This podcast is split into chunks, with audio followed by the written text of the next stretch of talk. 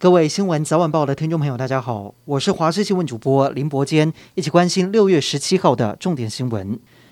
国民党立委陈玉珍今天到议会拜会议长曾丽燕，并且上广播节目谈到自己有意愿参选高雄，如果没有人参选，他愿意担起这个重任。而被问到自己不同于市长陈其迈的地方，他开呛陈其迈是像温室里的花朵，不能成为大树。但是他比较勇往直前，爽快率真，符合高雄人的口味。国民党台北市长参选人蒋万安竞选团队有两位新人士在今天上任，分别是议题小组召集人黄子哲，还有被视为侯家军的副发言人蔡婉容，是跟侯友谊双北连线吗？侯友谊表示，年轻人有自己的选择，多尝试，多历练。而黄子哲上任第一天，炮火十足，说这一次北市长选举不会是佛系。面对民进党甚至民众党未来支持黄珊珊，当然是要可歌可泣。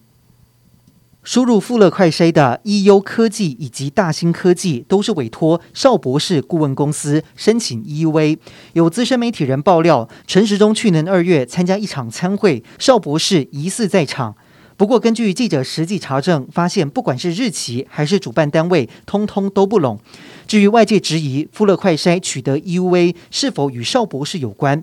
罗一军澄清，陈时中不认识邵博士，而食药署并不知道邵博士是谁。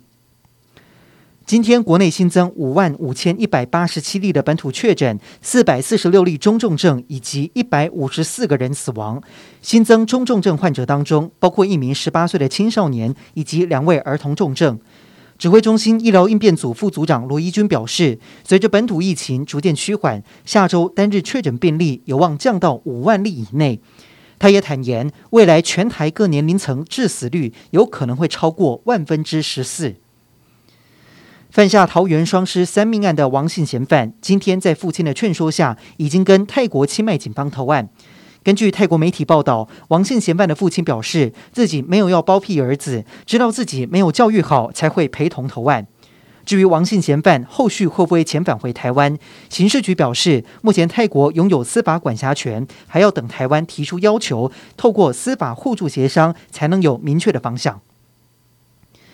兆丰金控今天股东会子公司兆丰银行工会于今天两大财经报纸头版刊登广告之后，在股东会现场也同步召开记者会，代表近六千名工会会员发声，喊话府院高层倾听基层的心声，另派能够为兆丰振衰起弊、提振同仁士气及同仁协助，让兆丰重返荣耀的领导人。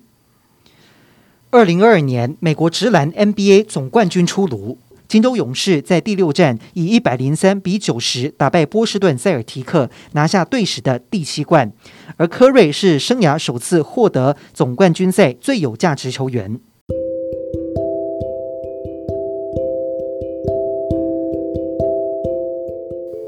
以上就是这一节的新闻内容，感谢您收听，我们再会。